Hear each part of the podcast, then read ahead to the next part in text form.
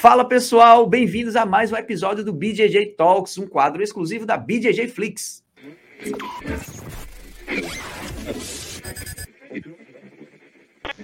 No quadro de hoje, nós vamos receber uma fera do nosso jiu-jitsu, nosso conterrâneo nordestino também, o professor Braulio de Oliveira Estima, conhecido como Carcará. Mas, antes de a gente começar esse episódio de hoje, já peço que você curta esse vídeo, compartilhe e também se inscreva no nosso canal e ative o sininho, porque toda semana a gente vai lançar para você aí um novo episódio do BJJ Talks, ok? Então vamos lá. Professor Braulio Estima Carcará, obrigado pela sua presença, uma honra ter você aqui.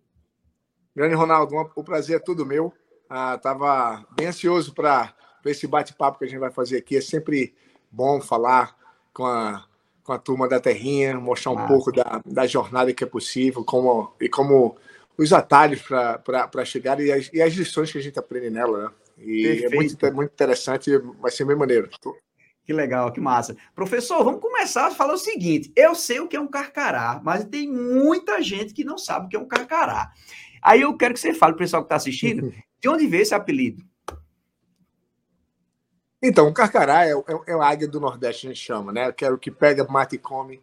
E engraçado, porque quando você vai para viagem para o Rio de Janeiro, né? Você é bem é normal da, da cultura lá e todo mundo pegar um apelido, né? Porque é fácil de lembrar, mais, uhum. mais simples. Então, é, eu lembro que quando eu, na minha primeira vez que eu lutei e ganhei uma luta no, na IBJJF, foi no Pan-Americano de, de 1999. Então, até então, eu tinha lutado já há dois anos e sempre perdi na primeira luta, né? Então, eu ficava pensando, caramba, será que é porque eu estou lutando, treinando, que eu treino tão bem, estou treinando bem com o meu, meu kimono de treino, mas quando eu vou para competição, eu boto kimono de competição e não sei o quê, pô, será que é por isso que eu não sei lá? Comecei a usar um pouco de superstição para isso. Aí eu decidi de colocar o kimono de, que eu treino até eu chegar na final. Isso foi o Pan-Americano em 99. Eu ia usar o kimono que eu treino até uh, na final, porque quando eu entro na final, eu boto o meu kimono e de, de foto de, com patrocinador, que só vai sair na foto se você é faixa Sim. azul. No máximo, se sair, é na final, é. né? Ou no pódio. Uhum. Então eu fiz isso. É.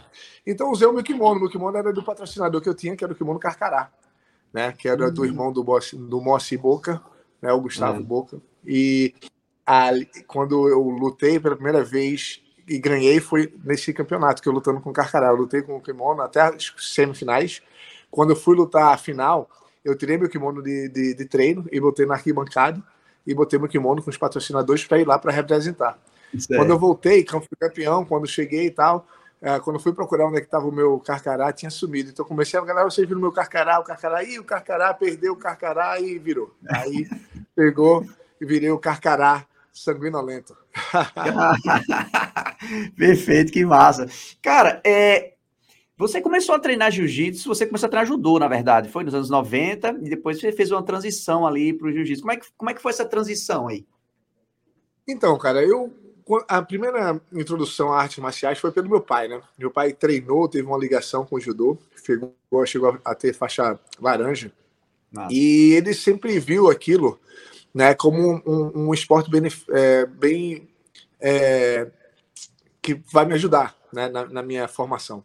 E aí ele me botou, tinha nove anos, tal, treinei com dois anos, é, por dois anos, sempre é, gostei de competir, sempre fui muito competitivo. E aí foi o meu primeiro link, né? Aí volta e meia, a gente estava se mudando muito na época, meu pai uh, não tinha é, propriedade própria, então a gente mudava muito de três, três anos. Então, quando eu mudei dessa vez, é, a gente foi para uma, uma área mais próxima lá de, de onde eu passei minha, uh, a minha adolescência toda, que foi é, próximo a Jabotão de Guararapes, que era é Piedade, Candeias. Então, quando eu fui para lá, eu comecei a estudar numa escola que era bem popular da área. Né? Era uma, uma escola é, particularmente grande para a minha proporção. E eu estava bem ansioso e nervoso no meu primeiro dia de aula. E quando eu entrei, é, eu vi que tinha, um, tinha esse cara chamado o Fernando Cavalcante, que virou um grande amigo meu. O cara bem popular na época, até porque eu era filho de surfista, tio de surfista, já estava é. lá mais tempo na escola, era local, uhum. fora da escola, não só na escola. Uhum. Então, meio que era bem popular. Então, o, o, que eu achei interessante foi que ele, sendo popular, o cara boa pinta, não sei o quê, ele chegou e me acolheu e, e, e me, deu uma, uma sensação de, de, de, é, de, pertencer ao grupo, né? De inclusão. Isso. Então ali foi a primeira atração que eu tive por ele, aí a gente começou a, a virar amigo, e foi quando ele comentou que ele fazia judô também. Aí ficou bem maneiro. É, isso é porque eu, eu, sempre queria treinar judô. Eu falei, ah, cara, vai ser massa, pô. Eu gostei de tu, vamos treinar junto, vamos ser parceiros, não sei o quê. E aí crescemos, tá? O nosso professor, infelizmente, depois de dois anos treinando, competindo junto, eu, eu e Fernando. E infelizmente o, o professor Alex, até o chamado dele, tinha acabado de pegar a faixa preta. Ele morreu no acidente de moto. Então na nossa escola nunca mais teve judô. Então eu parti para o futebol né? Fiquei meio triste, não queria treinar com, com ninguém. A, a, academia que podia treinar judô era muito longe, meu pai não podia me levar para treinar, eu não podia chegar lá, muito longe. Então eu terminei fazendo futebol. Aí eu fiquei criando o sonho, né? É, em busca do sonho do futebol de, de qualquer uhum. criança do Brasil. É. E que com certeza não deu certo mas eu tinha montado um plano que até 16 anos, se eu não tivesse atingido a uma academia de futebol, um time de, um time de profissional, eu não era, de repente, não era a parada para mim, não era a minha praia. Então, quando cheguei a 16 anos, nada tinha acontecido, aprendi muito com meu, com meu, uh, a experiência no futebol, e eu fiquei meio desapontado com a parada de se todo mundo no grupo não fizer, no Del Gás, não necessariamente você, o teu time vai jogar bem ou vai passar pelas Isso. fases, não depende só de você, depende do time. Então, Exato. fiquei um pouco frustrado com aquilo, porque com a equipe que eu estava me juntando, eu não tinha conhecimento fora, então aquela galera que eu tava não dava o gás, mas não dava o gás tanto quanto precisava nas horas difíceis. Então eu falei, uhum. sabe a coisa? 16 anos, não fui chamado para nenhum time, eu vou voltar a fazer judô. Aí eu entrei em contato com, com, com o Fernando de novo, falei, pô, tá treinando judô, vou treinar judô de volta, eu quero lutar, quero competir e tal. E aí foi quando ele me falou que ele tinha começado a descobrir o jiu-jitsu, né? E foi Nossa. quando ele, ele falou, bravo, bicho, de repente vai pro jiu-jitsu e tal. Eu falei, cara, eu não gosto dessa parada de MMA, não. Eu quero ir uma parada para o esporte, mais de arte marcial, para de repente ir para representar o Brasil no lugar do mundo. Ele falou: Não, cara, não tem porrada, não. Vamos lá ver. É parecido com os dois, só que mais no chão, bicho. É maneiro pra caramba. Aí fui lá, vi uma possibilidade de usar essa, o jiu-jitsu para me ajudar no judô, com a minha intenção é. de focar no judô. Daí, uhum. me apaixonei pelo jiu-jitsu, vi que eu tinha mais potencial no jiu-jitsu para seguir meu sonho de ser campeão. E aí foi quando eu treinei, fico, passei a treinar judô para ajudar o meu jiu-jitsu. E aí o resto é história. Que massa, bicho, que massa. Eu vejo muitas histórias assim de, de, de judocas, vamos dizer assim, não, eu quero iniciar o jiu-jitsu só para me ajudar ali né, na parte de chão do judô. E acabam também se apaixonando ali pelo jiu-jitsu e dando uma, uma continuidade, né? Cara, o, o, o jiu-jitsu tem uma grande vantagem de você poder treinar muito forte por, por uma frequência maior. Assim você consegue descobrir mais a arte, ficar bom naquela arte, Sim. descobrir, entender aquela arte pelo fato que você bota em prática no dia a dia, sem estar se machucando sempre, né? Porque, Isso. pô, judô não é fácil, né, cara? Judô é, é. É, é, é porrada queda no, é. do treino a, a, até o randori, né, que é o, a hora de sparring, e competição tal. Então, é muito físico e é muito duro no, no, no corpo, então você termina se machucando com mais frequência, termina deixando de fazer certos golpes pelo fato de que você termina se machucando, então você se é, termina é, sendo ou você vai pro vai ou racha e, e abdica de tudo e, e, e você é, entra no esporte que, pô, não necessariamente vai te dar uma longevidade, né? O jiu-jitsu sempre me deu a vantagem de usar o chão para como meu é, como um, ferramenta para utilizar as páginas, usar a minha. A, eu era bem, bem magrinho bem, e longo, então para o judô é mais difícil. Cara, os baixinhos entre baixo de você, os caras que são Sim. mais fortes, trocados. Uhum. Então eu comecei a ver que no jiu-jitsu eu estava me machucando menos, estava aprendendo mais porque eu botava mais tempo para treinar, então uhum. eu, passei, eu mais o jiu-jitsu, então eu, eu, senti essa parte do, da vantagem do jiu-jitsu, né? pelo fato de eu poder treinar uhum. forte, me divertir, aprender Sim. alguma coisa nova, exercitar né? e uhum. socializar uhum. ao mesmo tempo, com uma vibe Sim. bem é. maneira, né? porque o jiu-jitsu tem aquela parada da, das confianças, né? do, do, do, do quando você... É, de confiar numa pessoa, o cara tá no estrangulamento, tu bate, o cara solta, o cara Exatamente. vai no braço, o cara não estica se você não. Então, essa Isso. parada da camaradagem que acontece, do, da irmandade que, que entra no, na, na vida do, do, das pessoas que se conectam com o jiu-jitsu é bem, é bem única. Legal. É, e esse aspecto aí que você falou, né, é interessante porque é, o jiu-jitsu como defesa pessoal, né? Por que, que o jiu-jitsu é tão eficiente, né? Claro, tirando toda a parte de técnicas e tudo, mas você poder dar 100% de você no treino é muito importante, né? Porque, por exemplo, é. O Muay Thai, você não vai dar 100% de você todo o treino, porque senão não tem treino outro dia, todo mundo vai sair quebrado, né? Mas no jiu-jitsu você consegue. Aí você, né? você diminui. No final, ali, quando você puxar o braço, você vai bater e o colega vai soltar. É. E você diminui, né? Tipo assim, quando você tem um, um, um esporte que você tem que aplicar é, impactos que podem causar lesões de, a longo prazo, né? Tipo assim, você começa a, pausar, a, a, minimizar um pouco. Então aí você já não treina Isso. com a realidade total da, da arte, porque Exatamente. senão tem que aguentar. Então a evolução demora um pouco mais, logicamente, né? De, de entendimento de de causa da, da, da, da, arte marcial. Então, o jiu-jitsu oferece isso. Então, embora que tenha umas contusões aqui e ali, né? Claro, futebol, normal, é, é, esporte de, de contato. Então, mas é, cara, o aprendizado, quando você começa a entender os conceitos do porquê das coisas, cara, é um aprendizado que você pode aplicar para o resto da vida, em qualquer área na sua vida. É muito interessante. E te dá uma consciência corporal entender... também, né? É. Ele te dá uma consciência corporal também, né? Então você acaba se movimentando melhor, você acaba evitando as lesões. A gente fala muito assim: cuidado com faixa branca. O faixa branca ele não sabe se mexer muito bem, vai acabar lesionando mais graduado. Né? É, acontece isso também. Então você vai aprender muita coisa né, a respeito de, de si mesmo. Né? Uma das coisas que eu venho focado bastante nos meus seminários é explicar de como você aprender por você mesmo. Né? Porque isso foi uma coisa que eu tive que fazer de qualquer forma, pelo fato de estar morando longe do, da meca do jiu-jitsu na época. Então, Sim. eu sempre aprendi muito ensinando, muito dividindo com meus alunos. Isso é uma parada que muita gente não, não leva tanto em consideração para o sucesso de algo. Porque Exatamente. uma das coisas que me fizeram Jesus, é, de entender o jiu-jitsu mais, é, o tanto quanto eu entendo hoje, foi o fato de eu me focar em ensinar com tudo que tinha dentro de mim e começar a entender do porquê as pessoas não conseguem entender, ver ou, ou fazer exatamente de como eu faço, pelo fato de que elas serem diferentes. Então, eu comecei a me especializar em passar uma técnica focada no conceito que é aplicada, não importa qual de como, como você é ou de quem você é, porque para você ser bem sucedido em qualquer, qualquer coisa que você faça, a primeira coisa que você tem que dar um passo é te aceitar do jeito que você é e trabalhar em volta das, dos seus atributos e, e, e, tentando melhorar as partes ruins, de, que todo uhum. mundo tem coisas boas, coisas ruins, então é questão de você se entender, se aceitar e trabalhar em volta disso para você ser a melhor versão sua e não ser melhor do isso. que alguém. E isso é muito importante para a evolução de qualquer coisa que você faça. Perfeito. É, já dizia Sócrates, né? Sócrates dizia que o segredo para a plenitude é compartilhar né? E você, quando compartilha, você aprende muito, né?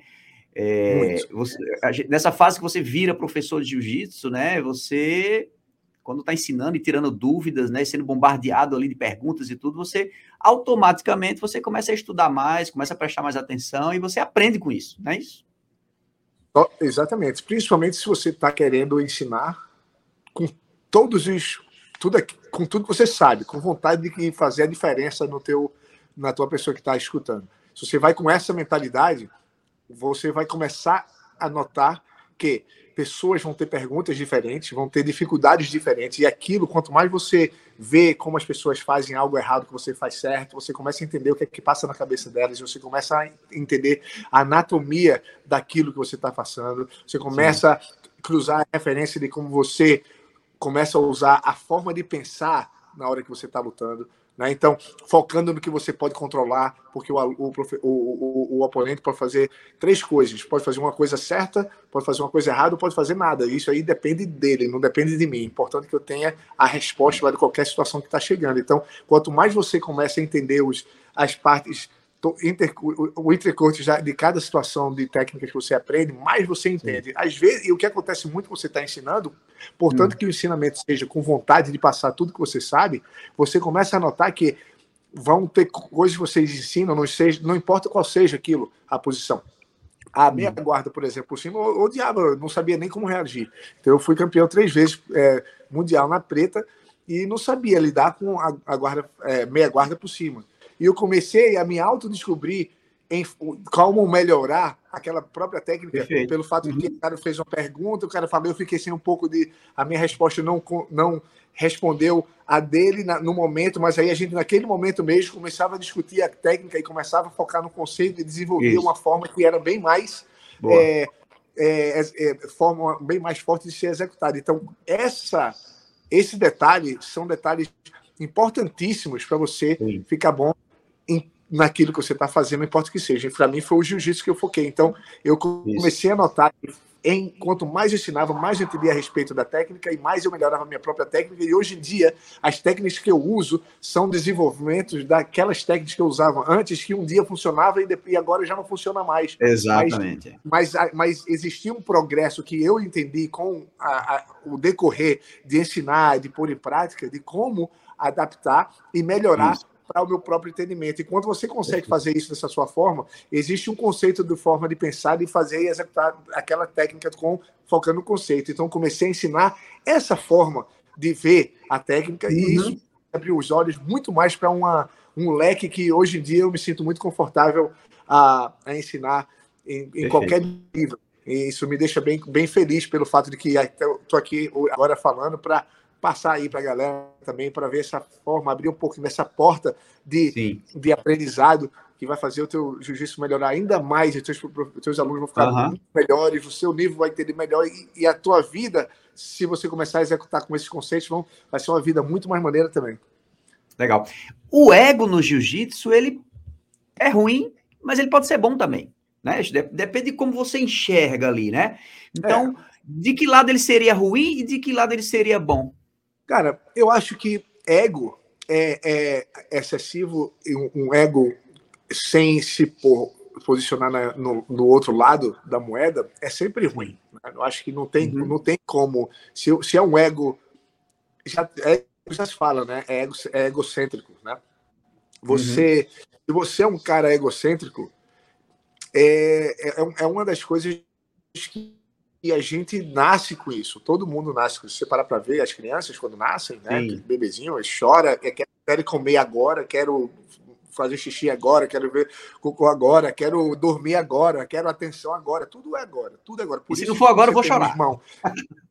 Exato, ele vai chorar. Então é o quê? Tudo ego, né? É tudo para ele, não é para ninguém, não está uhum. pensando em ninguém. Então isso está no nosso instinto, né? Por isso que quando a gente fala, né? Se você tem filho único, sempre é um pouco mais é, mimado, porque não tem ninguém para dividir.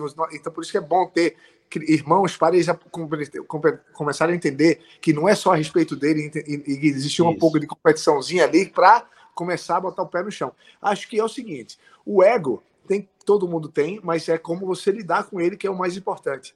Isso. E quando você tem a cabeça, é, é, tentar botar a cabeça no, no, no chão, é, os pés no chão, para entender que é, aqui na, no tatame, onde a gente está treinando, está botando em prática tudo aquilo, você vai ter sempre a ter a segunda chance. Se você botar na tua cabeça que ou você vai ganhar ou você vai aprender, isso aí começa a, a, a te botar numa linhagem de, de, raciocínio que vai te melhorar, entendeu? E vai fazer começar a usar o ego com, com mais é, sabedoria, né? Porque demora, né? A pessoa você, é uma lição e o jiu-jitsu faz ou você aceita isso, ou você nunca vai ficar muito bom em jiu-jitsu. Entendeu? Isso é uma das coisas que, é, que, é, que, que sempre marcou na, e que sempre vi em várias é, gerações. Sim. É, então, quando eu falo que o ego ele pode ser positivo, isso vai depender, como você falou, de como você lida com isso, né? Porque se no meu ego lá dentro eu não quero perder, poxa, eu não quero perder para um menos graduado, por exemplo. Mas se você uhum. usar isso de forma positiva, você diz, poxa, eu não vou perder, mas eu não vou usar isso negativamente, eu quero usar para eu melhorar. Eu quero usar uhum. isso, esse argumento, para eu me dar um pouquinho mais aqui, me dedicar um pouco mais para eu não perder. Né? Então, às vezes, ele pode ser usado de forma positiva. Né? É, tipo assim, né? Para você não querer perder, para você não querer, é, entendeu? Para você querer executar um movimento uma pessoa menos graduada que você. Ali é mais a. É, o ego é, é bem questionável na, na, forma que você bota, né? Porque você querer é, bot, é, passar a guarda, de, você é uma faixa roxa e você está querendo Sim. aplicar uma faixa, passar uma, a guarda de faixa azul. A faixa azul te, te derruba, né? Logicamente vai te falar, caramba, agora se você pensar, caramba, faixa azul, me raspar, não sei o quê, como é que pode? Ao invés, é, isso aí pode de repente te levar a fazer o que você sabe fazer 100%, aí vai, vai começa a levar na emoção porque não quer perder pro cara, aí tá sendo a respeito do cara, não tá sendo a respeito do seu é. desenvolvimento. Porque se você Sim. vai com o, o ego é, é, fora do. tirar um pouco do ego, você vai Sim. ver, putz, o que é que o cara fez que ele me raspou? Se ele não Exatamente. tivesse feito o primeiro passo, ele nunca teria raspado, porque eu vacilei ali. Você tem que é. levar a lição. Se você está usando o ego para tu ganhar do cara que é menos degradado que tu, só porque ele te raspou, ele foi mais duro que Aí você não vai estar tá aprendendo, você só vai estar tá batendo cabeça, na real. Batendo cabeça, é. é e, e, e, engraçado, né? Porque com certeza você tem pessoas assim no seu tatame aí, né? De pessoas que se, se de... tiram totalmente assim o ego, né? E elas treinam muito mais felizes, cara. É. Né? Porque o treino se torna divertido. Pô, cara, como foi que tu me raspou aqui? Faz aqui de novo para eu ver, né? Exato, exato. Eu vou, bicho, eu aprendo é, muito mais eu, eu sentindo ou levando algo do outro lado da moeda e vejo o porquê que está que tá sendo ruim para mim e eu tento Sim. aplicar em alguém depois. Entendeu? Se você tiver focando, se você não, não, não controla o teu ego, tu vai estar tá sempre treinando na academia focando no que você já sabe.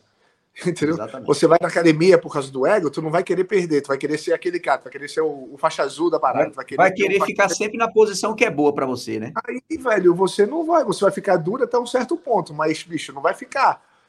Não vai, não vai entender o jiu-jitsu de uma forma abrangente, porque para você crescer de forma abrangente, você tem que começar a levantar as áreas que você não é tão bom. Para você poder Exato. ter uma resposta, embora que você está treinando com um cara que vai treinar jiu-jitsu, que sabe jiu-jitsu, meu irmão, bater cabeça não vai levar a, a, você conseguir ganhar aquele jogo ali. Não tem como. Se você só Sim. vai conseguir se você tentar impor algo e o cara, se o cara bloqueia aquilo o que você está impondo, se você não tem outras opções para combinar ou tirar o cara meio de jogo para abrir o cara para chegar na posição boa que eu sei, eu já estou já na posição avançada, você vai ficar sempre no quase. Exatamente. Exatamente. E, e essa coisa do jiu-jitsu de casar o jogo, né? É, é, é, isso é legal porque tem tanta coisa no jiu-jitsu e às vezes você bate com um cara que é muito bom numa coisa que você não treina muito. Né? Se você não tem resposta. Treina, você, ah, bicho, o cara me pega toda vez aqui, como assim? Depois, se você não tiver a resposta preparada, tu é arriscado até perder na primeira luta do Mundial. Pô. É, com certeza. Com certeza. É o lance que você falou da meia guarda. Né? Porra, eu não me sentia seguro na meia guarda por cima. Então, de repente, você pega um cara muito bom de meia guarda. Pô, puta merda, e agora? Entrou no jogo dele. Né? Ou você tem que ser muito bom em escapar da minha guarda. Escapar, né? Aí é uma coisa, mas é aquilo. Você, mas se você quiser saber de jiu-jitsu mesmo, você, você não pode ser só um tipo de jogo. De repente você pode até ser campeão mundial, entendeu? Usando só um tipo de jogo. Já aconteceu, muitas pessoas ah, chegaram nisso. Mas sim, pessoas sim. que vão e conseguem te passar uma, uma, é, um sistema, como se te, te, te conseguir fazer você entender o porquê das coisas, fazer uma diferença na evolução das pessoas quando tu ensina, se tu não sabe ou procura aprender, porque quem procura Sim. acha, né? Se você ficar só naquela e está tá satisfeito, isso aqui é o, o meu juízo é o suficiente para eu ensinar, eu não quero evoluir, aí você está é, minimizando o teu potencial, né? Porque eu acredito que todo mundo tem seu potencial. E, e, e se você tenta ser o melhor possível do teu potencial, não importa se aquele melhor possível é ser o melhor do mundo do jiu-jitsu, ou se, é, o melhor possível se é o melhor professor de jiu-jitsu do mundo, portanto que seja o teu melhor possível, tu já, já é campeão, pô. Perfeito. Aí você falou o seguinte aí, que é, que é bem comum, né? Às vezes o cara foi campeão mundial fazendo um jogo só, ele só faz aquilo. E aí eu pergunto para você o seguinte, faixa preta de jiu-jitsu, né? Acho que a gente tem que começar primeiro o que é jiu-jitsu para cada pessoa, né? Mas para você, um faixa preta de jiu-jitsu, ele tem que saber o quê? Cara, Primeiro, ele tem que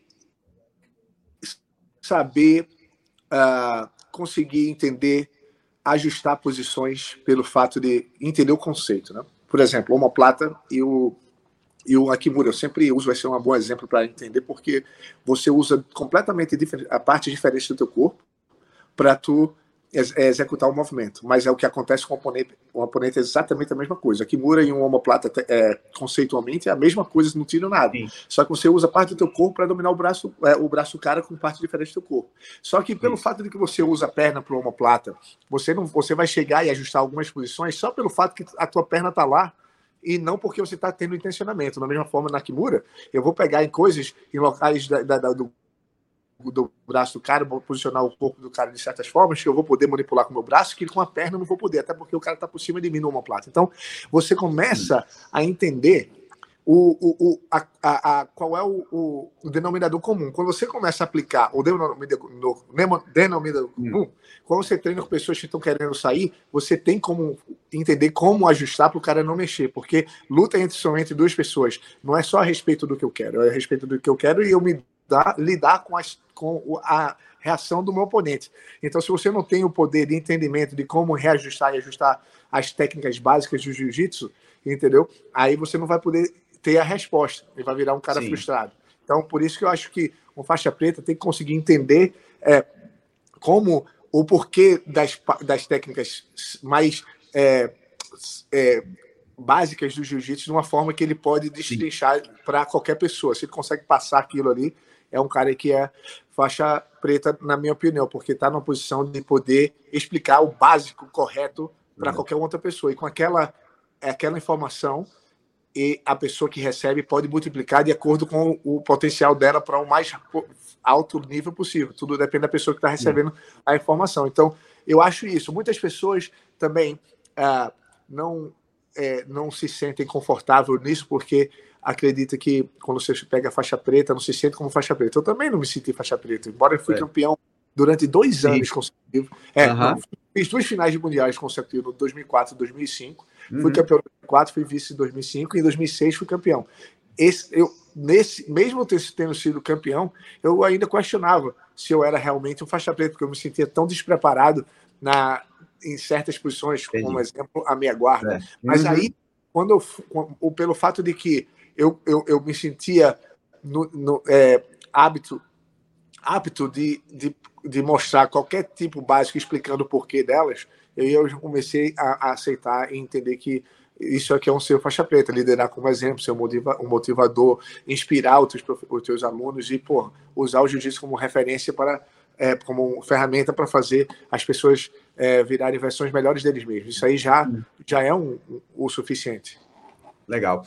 E a defesa pessoal, professor? A gente está vendo o jiu-jitsu num crescimento muito grande, na questão das competições, muito atleta é, é, fazendo sucesso e tal. Mas a gente tem visto aí também um pouquinho dessa, dessa, dessa coisa da defesa pessoal, jiu-jitsu competição, né?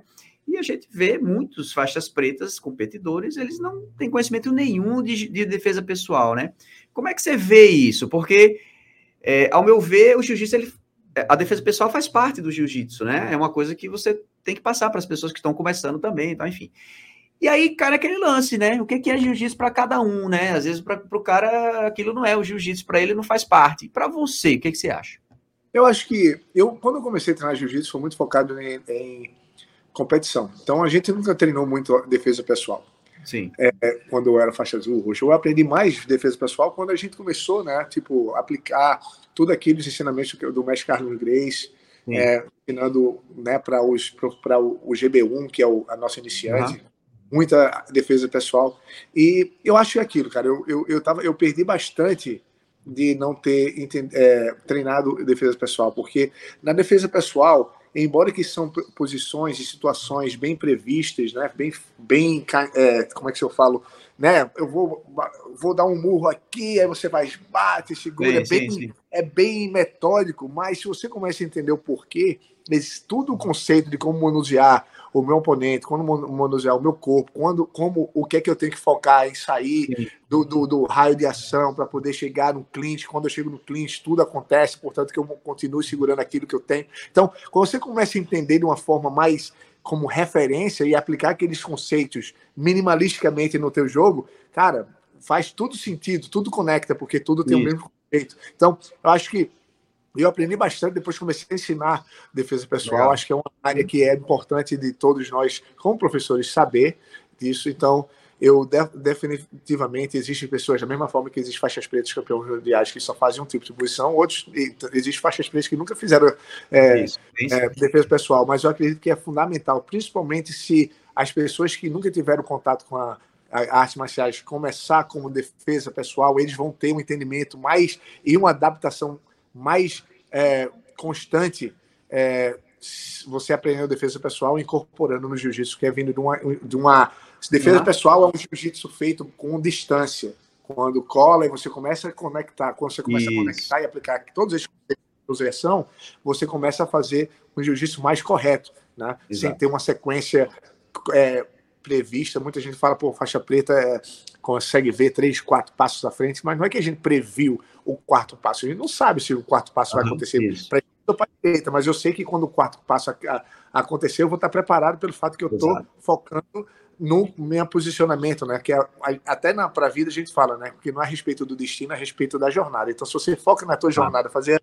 a tua jornada bem feita, a, o destino vira uma consequência. Então, ao invés de eu passar a guarda quando começar a dar defesa pessoal, começar a, a, a, a, botar o meu oponente em situações difíceis, eu não estou focando no, no, na finalização final. A finalização vai vir quando eu chegar na posição Sim. boa que vai ser conquistada de acordo conquistada, com. Né? Construída, né?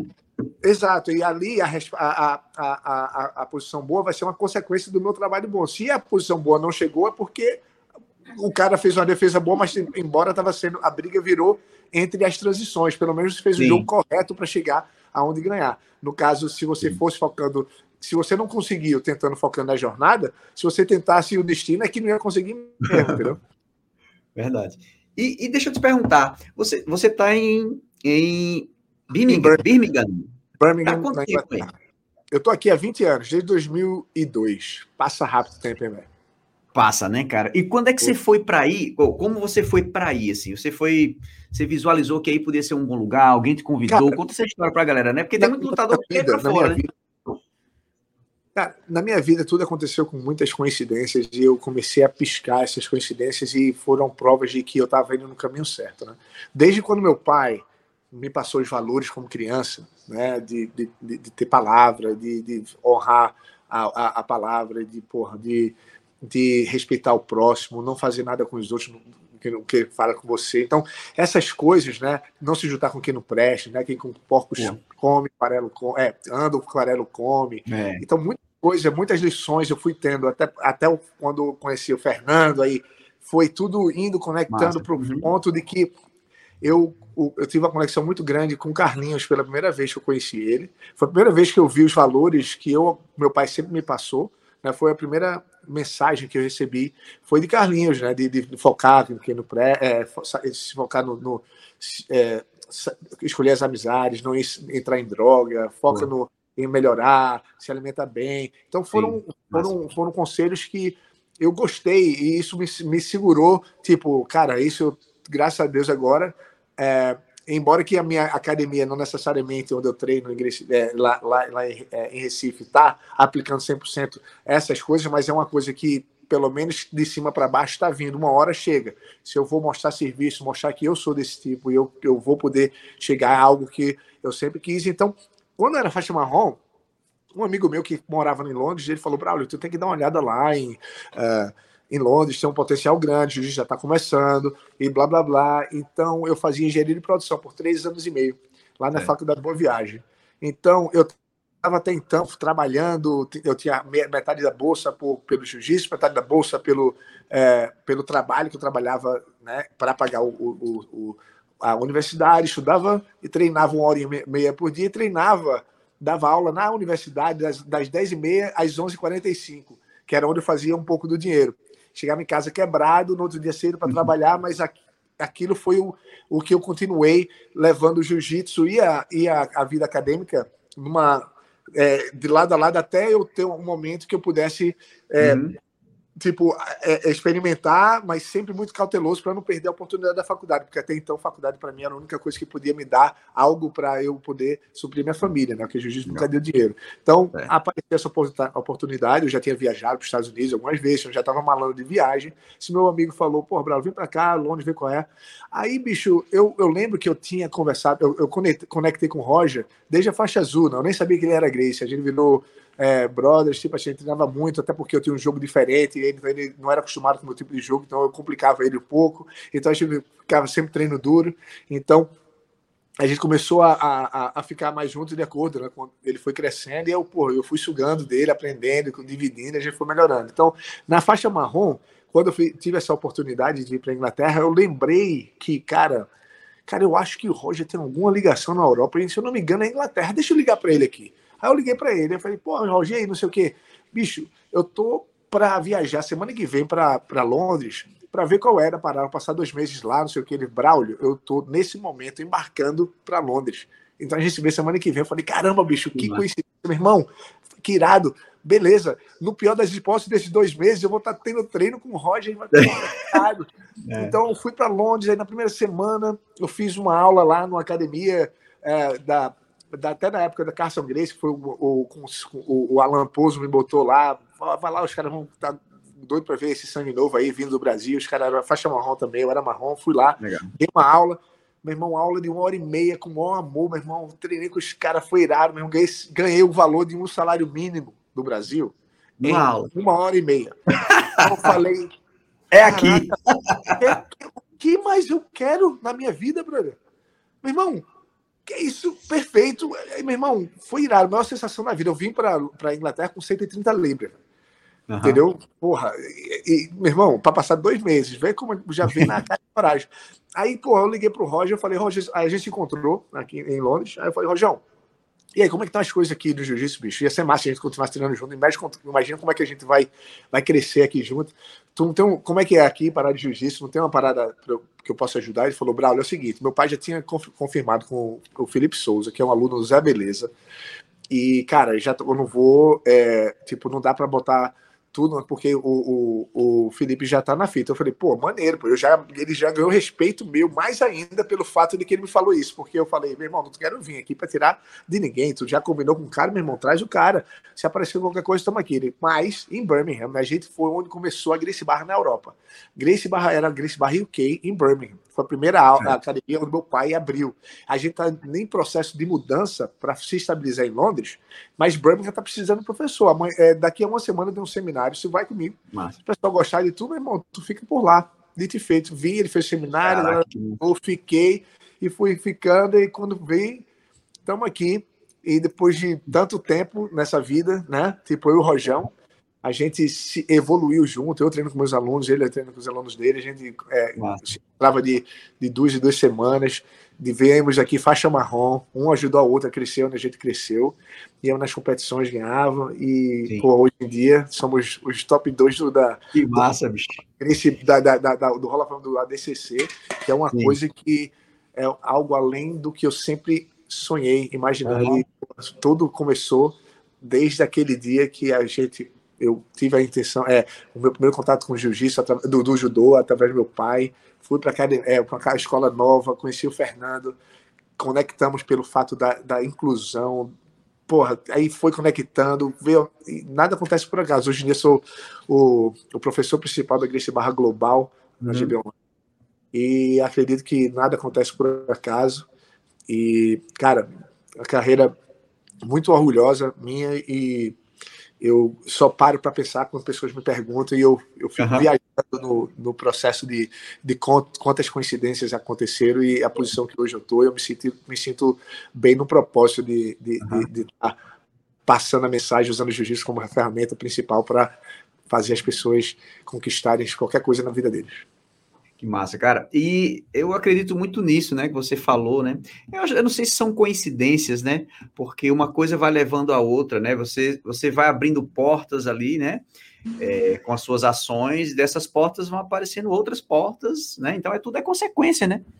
É, então, se a gente imaginar tudo, foi consequência da sua criação lá atrás, né? Partiu tudo de lá, né? Exato, tá tudo conectado, né? Tipo, você vai atraindo pessoas, eu acredito muito em energia. Você. Eu né? também. E quando você tem algo na tua.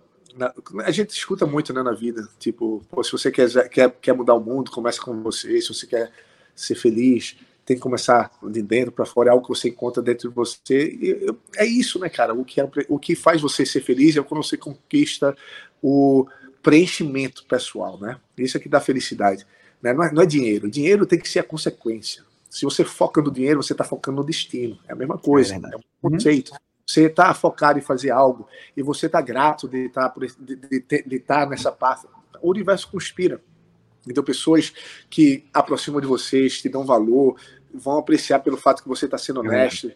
e é apreciando de volta. Você apreciar e retribuição é um, é um, fator muito importante que fez eu vir do zero de Recife, onde a gente só tinha 15 alunos, faixas brancas, nem o, fa... o faixa é que nem treinava ainda, porque Zé era muito pequeno para é, para a galera, e, e, e, Zé tinha muita coisa na vida dele. Então, a gente, porra, o Charles do Zé já era meu professor, então ele focava em, em passar pra gente o máximo. E a gente, velho, daquela, daquelas crianças, brother, um sair de lá de Recife, nem faixa preta tinha ainda, só Gutenberg que tinha na época. Porra, não, como é que explica? Como é que explica essa pessoa chegar dali e tá. É, é...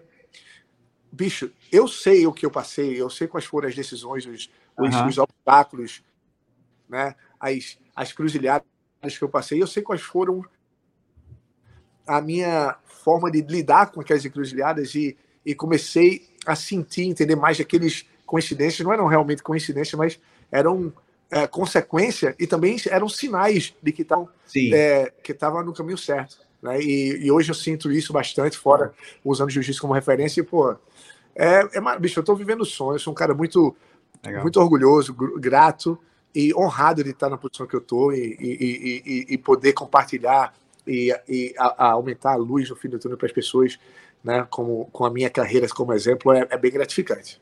Sim. Enfrentar obstáculos faz você chegar a lugares que poucos chegam, né? Então, esses obstáculos que você enfrentou, né? Você fala, como é que eu cheguei? Como é que eu saí lá de Recife, não tinha nada e agora eu estou aqui? né? Foi porque você tomou cada decisão dessa e cada decisão dessa que você tomou, né? De de repente mudar de país, de cara, não, eu dou aula aqui em qualquer lugar, não, eu faço tal coisa, você se colocar em, em, à disposição de é, superar esses obstáculos, você consegue chegar em lugares que a maioria não chega. É, tem que ter, você, quando você começa a ter consciência da intenção, né? Se você começa a ser coerente, né, com, com a tua visão, com, com, com o porquê, né? Porque, bicho, eu fazia engenharia de produção não porque eu gostava de engenharia de produção, fazia engenharia de produção porque era uma oportunidade de eu ter um diploma para fazer dinheiro. Então, certo. o objetivo de eu estar fazendo engenharia de produção é por dinheiro, não era porque eu gostava ou amava. Certo. Entendeu? Então, isso foi o porquê que eu não continuei na engenharia de produção. Então, eu comecei a fazer a parada pelo fato de que eu gostava, de, não, eu fazia jiu-jitsu e não achava que estava perdendo tempo. Eu estava evoluindo como pessoa, estava fazendo algo que eu gostava, estava exercitando, estava porra, tem uma a minha amizade é, focada em, em, saúde, tomar, é, né, melhorar teu corpo, o, te evoluir o mais possível. Então essa mentalidade foi gerando força e pelas minhas experiências de vida e, e, e pelas minhas lições que foram dadas pelos meus professores, meus, meus, meus uh, mestres, né, de, de, de, focar no que eu posso controlar e o que você pode fazer o, o teu melhor. Quando você começa a fazer isso, se você escolhe algo que você realmente gosta e fazer isso, se você faz porque você tem paixão por aquilo, no pior das hipóteses, se você não ganhar dinheiro, está está gostando de fazer de qualquer forma. E se você faz algo que você gosta bem, não importa seja o que você faça, se for uma parada honesta e, e, e, verdadeira, você vai ter alguém que vai apreciar e vai juntar a, o, o teu barco. Né? E foi isso, foi isso que fez meu pai aceitar aquele, aquela criança, né? aquele é, novo adulto de, de 22 anos, de, de largar tudo e ir para a Inglaterra. Porque eu falei para ele, pai, eu quero ser. Ele falou, mas vai largar a engenharia de produção para o jiu-jitsu, vai ver quantas pessoas jiu-jitsu tem aqui, não sei o quê, que vivem, conseguem sustentar uma família. Eu falei, pai, eu quero ser muito bom naquilo que eu faço. Eu gosto muito de jiu-jitsu. Quando tudo na vida tem, é, tem o, o, o, o vai para cima e para baixo, todo mundo sobe e desce na vida, né? Quando você está em cima, tudo é bom. Quando está embaixo, se você não gosta do que faz, você vai começar a achar desculpa e vai começar a ficar um cara frustrado. Sim. Eu gosto do jiu-jitsu, eu gosto de dividir, eu gosto de treinar. Se tiver na merda, na merda tiver na, na parte quando tiver no, no baixo, eu vou fazer de todo jeito porque eu gosto. E tiver em cima, vai estar tá bom pra caramba. E se você é bom você faz, não importa o que seja. Se você, é se você pegar o melhor jardineiro do mundo, o cara tá bem, tá bem pra caramba. De repente, Joaquim, da, da, rua, da rua da esquerda ali, tá quebrado. Mas se ele fosse o melhor do mundo, ele não ia estar. Eu tá também acho isso, eu também acho isso. Entendeu? Então, eu, se você pegar o melhor pintor de parede branca, que não, se você pegar o melhor do mundo, você vai, vai ter uma clientela que vai te dar o status de melhor do mundo, que vai, você vai, se existir um trabalho, o cara vai chamar o melhor. Então, eu, eu jiu-jitsu eu quero ser o melhor do mundo. Sim. Então, eu, é isso que eu vou buscar. Se eu for buscar aquilo com, com, fazendo algo que eu gosto, vão ter pessoas que vão ver a minha paixão Sim. pelo que eu faço, e aí a gente vai vai estar tá bem. Não Exatamente. se preocupe, vai, vai, dar certo. Hoje em dia, a família toda é, vive é, por causa é, uhum. em, em, prol do jiu-jitsu, né? Então, Sim. é, é uma parada muito maneira. É, aqueles maneira. que começaram na década de 90 e decidiram isso aí que você decidiu, né? Eu fui um deles também. Todos eles, né, não fizeram por dinheiro, porque não existia dinheiro com jiu-jitsu naquela época, né? Existia só o amor pela, pela arte marcial, né? Ninguém pensava Exato. nada em dinheiro, nada, eu só faço porque eu gosto e acabou-se, né? Eu vou começar a dar aula porque eu gosto é. de ensinar. Né? O dinheiro é. veio, veio, depois, como você falou, né? Como consequência de fato, né? E aí você fez, você é. fez essa trajetória, né? Você saiu lá de Recife, de um grupo ali de faixas brancas e poucos graduados, né? Porque o Nordeste é, chegou depois, né? O jiu-jitsu chegou depois, né? É, bem, bem mais atrasado, vamos dizer assim. E, e aí você saiu desse universo ali, tomou essa decisão, teve essa visão de, de ir a Londres, de sair do país, de treinar com outras pessoas, procurar outros lugares, e percorreu essa carreira aí vitoriosa que a gente já conhece. Né? E aí eu queria falar de um pedaço, agora, professor Braulio, estima, de um pedaço da sua carreira, que foi o ano de 2009, né? Vamos falar de Barcelona, vamos falar de ADCC agora, né? Um momento marcante na sua carreira. O ADCC vai acontecer agora na sua edição de 2022 em Las Vegas, daqui a poucos dias, né? E lá, nesse evento, para esse novo evento, né, foi criado o Hall da Fama. O Hall da Fama de Jiu-Jitsu, onde eles selecionaram os 15 maiores nomes do evento. E o seu nome é um deles. Me fala sobre Barcelona, me fala sobre a ADCC. Cara, a DCC é uma das, tipo, né, desde quando é faixa azul, já escutava do DCC. Começou em 98, se eu não me engano. E eu lembro que, cara, era uma competição que só ser bom não era o suficiente, tinha que ser convidado. E eu via aquelas estrelas né, representando o Brasil, indo lá para as Arábias, lutando e representando. Uhum. Parecia né, aquele grande dragão branco, aquela história do grande, grande dragão branco de, de Van Damme. Eu amarrava de assistir aqueles filmes, que eu ficava mais irado. E eu via, né, tipo assim, caramba, será que um dia eu vou poder lutar num evento desse, né? Era um sonho, tipo assim, possível, mas né, depende de mim, vamos ver se ia ser massa se eu pudesse lutar. Né? Depois, pô, imagina se eu ganhar um dia uma medalha. Pô, imagina se fosse campeão. Caramba, absoluto. Não, não, não, vamos pensar no peso, vamos pensar no peso. E aí vai, pô, de repente aparece a oportunidade, aí fui, cheguei a fazer uma das maiores performances da, da, que o ADCC teve, né? Fazendo história, finalizando nomes de muitos Hall of Famas, o Hall Verdade. da Fama. Eu, é. na, né, isso é, é além do que eu sempre imaginei, eu sonhei, eu esperava que ia chegar, entendeu? Virar um Hall da Fama, sendo né, até registrado pelo organizador da, da, da da, do ADCC, né, que se é, argumentavelmente uma a melhor performance de todos os tempos da, da do ADCC, isso é uma coisa surreal para mim, não é, parece nem seja real. Então eu é, é, é, é incrível, foi, uma, foi um ano muito forte para mim. Né? Foi um ano que eu vim de uma, uma, uma cirurgia do, do, do joelho de 2008, fui para a final hum. com quatro meses depois da minha cirurgia contra o André Galvão, no peso no Mundial 2008, perdi na final, mas cheguei na final sem conseguir nem dobrar meu joelho completo, e dali eu comecei aquela subida, né, fui a primeira competição, fui Capital Challenge, que foi feita pelo o grande, meu grande amigo Zaid, me chamou para Jordânia, foi um seleto de pessoas, tudo pago, para lutar pela primeira vez, ganhando dinheiro com jiu-jitsu, em 2008, é. final de outubro de 2008, fui lá, ganhei pela primeira vez peso absoluto. E na verdade, a gente vai falar, eu sei que a gente vai falar do, do Gabriel Vela, né, a qualquer momento, mas eu, a final foi do absoluto foi com o Gabriel Vela lá nesse Capital Challenge. Foi, foi o início de toda aquela minha subida, né, quando foi para 2009. E até então sempre quis ser campeão. E quando eu fui campeão, foi uma lição muito grande, sabe, Ronaldo? Porque é, quando eu fui campeão, eu cheguei em 2009, na da forma que eu ganhei. No outro dia, eu me senti um pouco assim. E agora? Eu fiquei um pouco meio sem chão, muito feliz, mas ao mesmo tempo comecei. Eu não me senti tão preenchido quanto, como eu esperava que eu ia sentir. Tá? Hoje em dia já me sinto muito mais preenchido pelo fato que eu usei essa história para motivar as Legal. outras pessoas para as outras formas, entendeu? Então, foi uma lição, foi uma forma de começar a me abrir os olhos para como não só pensar só em mim, porque lembra que a gente falou do ego, né? Para ser campeão Sim. é ego, né? Eu ser o campeão. E quando você ganha, você Sim. ganha, não é só, não é todo, todo mundo Sim. que ganha, o, o, o para você, o status é para você, o teu nome que fica lá.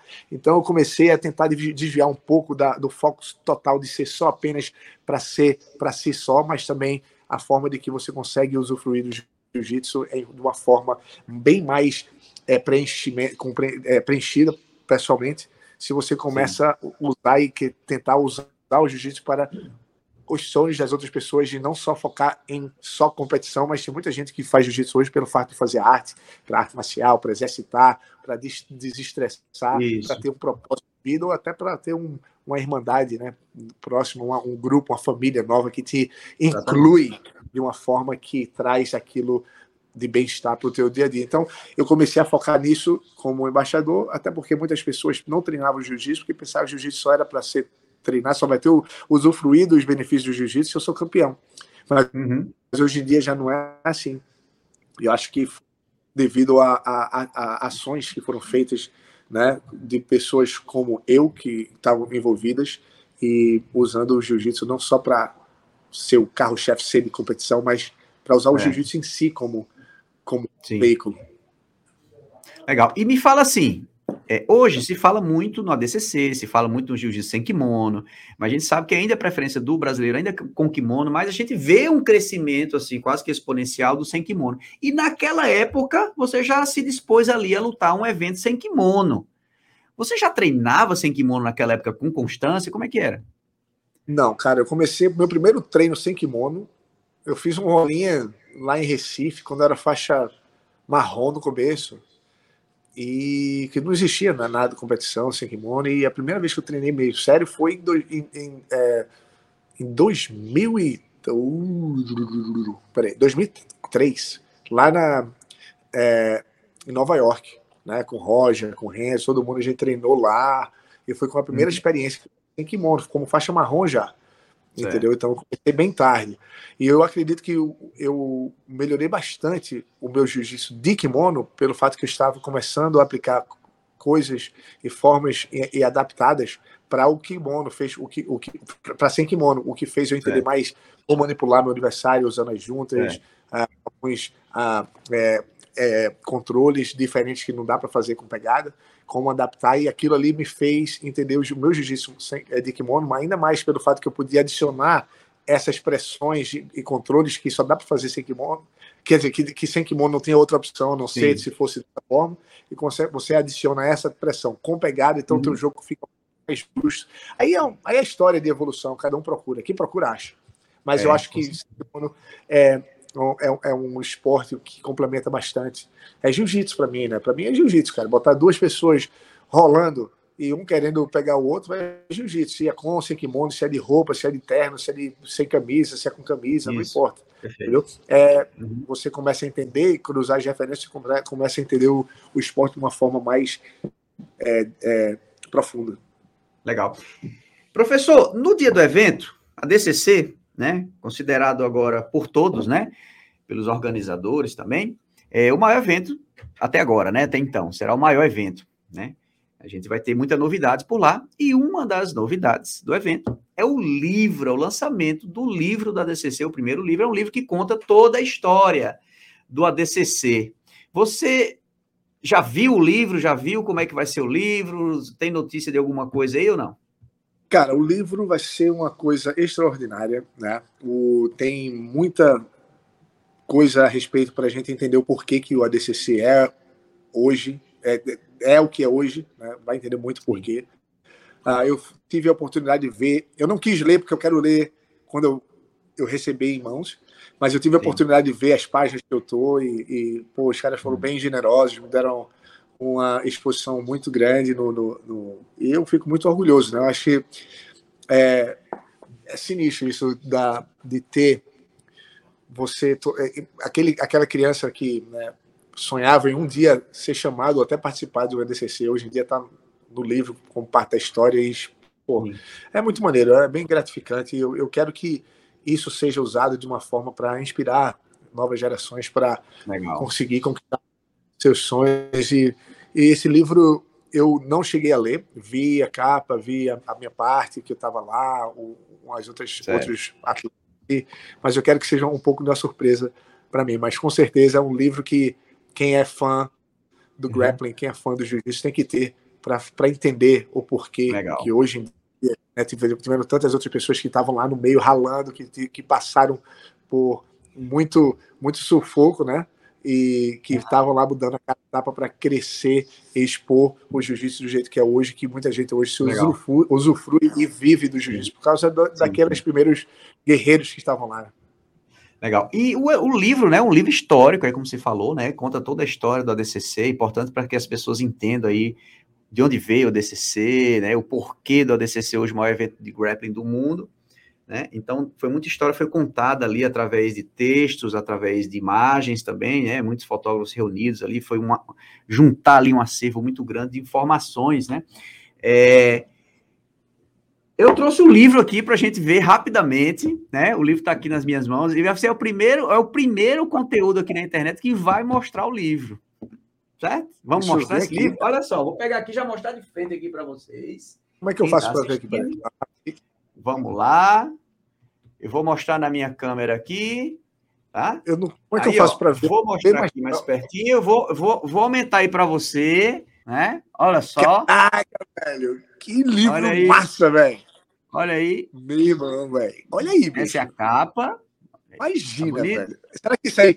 Ô, oh, Ronaldo, me explica uma coisa. Deixa eu fazer uma pergunta pessoal. Tu acha que esse livro vai estar, na, vai estar numa estante Tipo, vou fazer um. Meu irmão, tu acha que vai ter um lugar especial esse livro aí na, na minha casa ou no meu. No meu Cara, tem que estar tá num quadro, assim, não sei, tem que arranjar um canto aí massa. Meu irmão, que livro! Cara, Ei, bicho, vamos lá, calma, vamos, vamos, falar, vamos, vamos falar do livro. Esse, primeiro, vamos, vamos dar os créditos aqui, né, de todo mundo, né? Eu vou ler aqui rapidamente. Esse livro ele foi concebido, né, pelo Renato Neri dos Santos e pelo Mojassin, né? Renato e Mojassin, é, Renata Braus, né? Os dois são head organizers aí do, do ADCC. Quem escreveu o, o livro foi velho. nosso amigo Marcelo Dunlop, que você conhece muito bem, né? Marcelão, e, Dunlopão. Marcelão. E os editores aí, Marcelo Dunlop, Carlos Arthur, que você também conhece, e o Marcelo Alonso. Então são três, três feras aí, né? Porra que fizeram esse apanhado e fizeram a edição, né? De todo o texto aí, de todas. Todos o, aí acompanhando o jiu-jitsu do comecinho de tudo. De comecinho de tudo, exatamente. Exatamente. E toda a parte gráfica, né, do livro foi feito por nós da BJJ Flix. Então, cara. Mas aí, bicho, você vê um outro, outro nível. Aí, você vê um, uma, um estúdio desse aí, Olha tudo bonitinho. Até te deixou bonito na foto, velho. Vocês são férias nisso, velho. Cara, botei. Ó, essa capa quem fez fui eu, né? Então, eu, aquela parte que você falou lá, das, que foi bem generoso, foi eu que coloquei suas fotos lá. Inclusive, tem você aqui Muito... aplicando o triângulo, o famoso triângulo invertido. É isso, velho. Triângulo invertido na final da lesão. Nossa é. senhora, esse aí virou pra história. Essa é um, a minha melhor foto da minha carreira. Esse Essa, essa é, é, sensacional, essa foto. E aí eu vou mostrar em outro ângulo agora aí, também, para o pessoal começar Poxa, a ver você ver melhor. Olha aí. Nossa, velho. Dá para ver melhor vida. assim, né? Ó. Lindo, velho. Olha lá. Aí, quem é que não quer? É tu, vai que, porra, já tem o teu, né, velho? Eu, quero, eu vou comprar mais de um, velho. Como é que é? Olha é? Tem, tem, é, é, conexionado. Como é que é a parada? Nossa, velho. Ó, eu, o livro, hoje, ele está à venda no site lá da, do ADCC e Browse, né? No, no, link oficial. A gente vai colocar o link aqui embaixo para o pessoal acessar, que é a pré-order, né? Lá você pode fazer uma é a pré-venda, para você adquirir um pouquinho antes. Vai ser vendido no evento também. Pô, mas você vai estar no evento, você não vai? Então, daqui a eu quero uma, velho. Quero uma. Cara, tem muita Caraca, coisa no livro. O livro ficou bem bacana. Não, eu... Ô, Ronaldo, eu queria deixar aqui bem Olá. claro, brother. É, o, o Mold, olha, o, o Tarnum, Sheik Tarnum, um grande é. responsável, é. né? Que tudo começou Isso. com o Nelson Monteiro, o mestre Nelson Monteiro. Exatamente. Que, a história que é muito maneira também. O, puxa, o, o Mold, assim, man, o cara tá fazendo uma, um trabalho gigantesco para expor o jiu-jitsu para a, a, high media, para a oh. high stream. Tá aqui o Nelson, Caraca. né? O Nelsinho, ele que foi o cara que começou, que fez a conexão com, com o Tarnu. Cara, aí depois o Renzo chegou lá. Pô, meu irmão, é muita história que a galera tem que ent entender, cara. Meu irmão, é, e, e, tá aí, o gráfico tá bonito mesmo, hein, velho? Olha aí. Putz, grilo, velho. meu irmão. Aí, se é fã do jiu-jitsu, tem que ter isso aí como relíquia. Isso aí é um Tem que ter, cara. É um tem que ter. Histórico. Caramba. E aí, é, ele está estruturado mais ou menos assim, né? No início, lá ele conta a história da DCC, o início, e depois, é, cada capítulo, ah. olha, ele tem os destaques aí da época, né? Ele tem uma abertura, né? Onde você vê ali quem foi o destaque daquela edição, e aí depois vão-se as histórias e as fotos daquela edição, né? De cada edição. Caramba, velho. Olha isso. Ó, é ó, isso. o Aronazão aí, 2000, Ricardo, ó. Eu nunca tive a oportunidade de conhecer o Mark Kerr e nem nunca tive a oportunidade de conhecer o Ricardo Arona. O Ricardo Arona ele parou de competir já faz um tempo. Meu irmão, um tempo. eu não vejo a hora de estar no mesmo tatame que esses, essas lendas do jiu-jitsu. Cara, eu, essa foto do céu, essa foto vai ser forte hein, da, da do time de, da, dos Hall of Famers. Imagina. Será que vai, será que vai, será que eu vou ampliar e botar na academia essa foto também não? Porra. O próximo episódio é que ele vai gravar com a Caraca. Kira também, vamos falar sobre isso, que também é a única mulher no Hall da Fama. Muito sinistro, hein, velho? Aqui fala sobre as regras também da DCC, que muita gente não conhece, então as regras estão aqui também. Marcelo Garcia, as feras aí do, de todos os tempos também. Estou passando rápido aqui para não entregar muito livro, senão vai entregar muito. Aqui na igreja. Mas, cara, tem muita página aqui ainda, ó. Ó, ó isso. Eu não vou mostrar tudo, não, senão vai entregar tudo. Agora eu vou, eu vou mostrar aqui Pô, a página. Aí, Braulinho aí, velho. Eu vou mostrar agora a do Braulio. Pô, demora danada, velho. Calma, véio. rapaz, você tá muito Caraca, velho. Demora dessa aqui, eu já tô suado aqui, doido pra ver. Pô, aí a internet ainda já dá uma caída a internet. Nesse sacanagem, Olha, eu já vi sacanagem. a perna ali do Carcará. Eu vi a perna do Opa, Carcará ali, viu? Opa, parece que é aqui, hein? Não sei se eu. Como Olha. emoção, não sei se eu mostro. Ah, mostra! ah. Liga, liga, liga, liga, liga, liga. Olá, velho, meu irmão. Que maneiro, que maneiro. Que maneiro. Ah, o, o seu pôster do Hall da Fama também, né? Que foi o que fiz, coloquei o Carcará lá, né? Você viu, né? Eu vi, velho. Porra, muito maneiro, velho. Então, cara, esse é o capítulo, capítulo 10. O seu capítulo é o capítulo 10. Olha aí, 10, cara. Tá fraco? Camisa Porra, 10. Capítulo 10. Putz, grila. Barcelona 2009. Nossa. Olha só. Que e é você viu o título aí?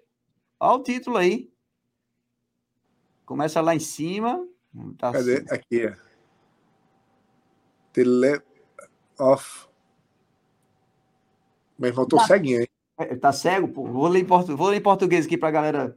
É, aqui tá em... é, o livro é todo em inglês, tá, pessoal? Em breve vai ser uma versão toda em português também. Mas é daqui, ó. Na terra do arquiteto Gaudi, o ADCC celebra a geometria sufocante do triângulo invertido. Putz, Caramba, quem escreveu isso aí? Isso aí foi Pô, bem profundo, hein, velho? Foi do Lope, do Lope, eu acho. Do Lope, ele vem com as dessas bem Olha deep, né? O cara vem, é poético. Irmão, Olha é aí. poético o negócio. Pô, aí vem as fotos, e aí vem da, dessa edição, né? Ó. Ó Nossa, velho. Que é isso, velho. Meu irmão. Não chore, não. Olha aí. Essa... Não, não, não, Volta, volta, volta, volta, volta, volta, volta, volta. Meu irmão, é sarado, hein, velho. Sarado. Meu irmão, acha aí uma gordurinha aí, filho.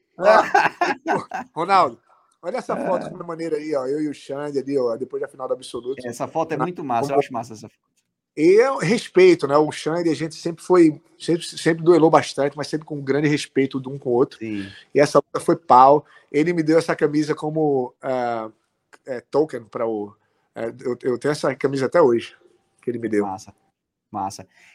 É, eu não vou mostrar todo, não, senão vai entregar muito, mas. Não, tem uma página, que, eu, pô, tem uma página bonito, que eu gosto. Hein, tem uma página que eu gosto bastante aqui. Também. Não é essa, essa também é boa, também muito legal, né? Toquinho, os irmãos Mendes aí, o Rafael Mendes, né? É, eu, vou, eu vou mostrar essa página que eu acho muito legal, essa página. Que é essa página aqui, cara. Eu não sei se. É porque não vai. Não tem como ver tudo, mas, cara, sabe o que é isso aqui? Ô, Braulio, sabe o que é isso aí? As lutas formidáveis. Todas as, as finais de absoluto. Caraca, todas as finais de absoluto. Eu juntei todas as lutas aí numa imagem só. Putz, que maneira. Fica aí, meu irmão. Hein? Ficou bacana, velho, né? Eu tenho, eu tenho Que orgulho, velho. Espero Cara, tem um monte de coisa, fala todos os países que participaram aqui. Ó, aqui a gente no final mostra todas as edições com todos os campeões de todas as categorias. Ó, para você entender bem como é que foi toda essa história, saber, ter um é um livro para estar tá guardado de fato, né? E você conhecer É que nem o almanac de futebol da Copa do Mundo tem que ter. Que exatamente, é exatamente. É um capinha pro pessoal. Parabéns, Ronaldo. Tá lindo, bicho. As cores, a apresentação, o nível.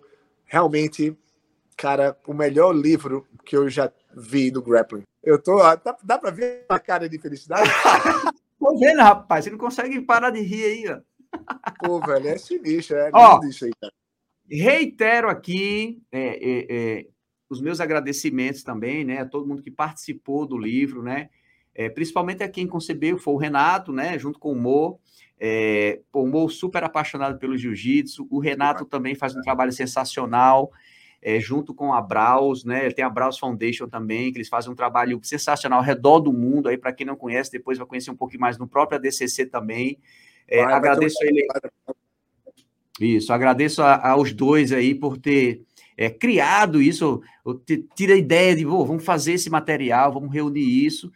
É, e não só o livro, mas também todo o evento, né? Porque todo o evento ele foi muito bem pensado, com muito carinho, né? A gente participou também de todo o processo, de, de quase tudo ali do evento. O Renato tá lá agora carregando caixa, arrumando tudo. O Renato bota a mão na massa de fato, né? Então a gente fica muito feliz de trabalhar, de trabalhar com eles em prol do evento, em prol do ADCC, em prol do jiu-jitsu também, né? Do grappling como um todo.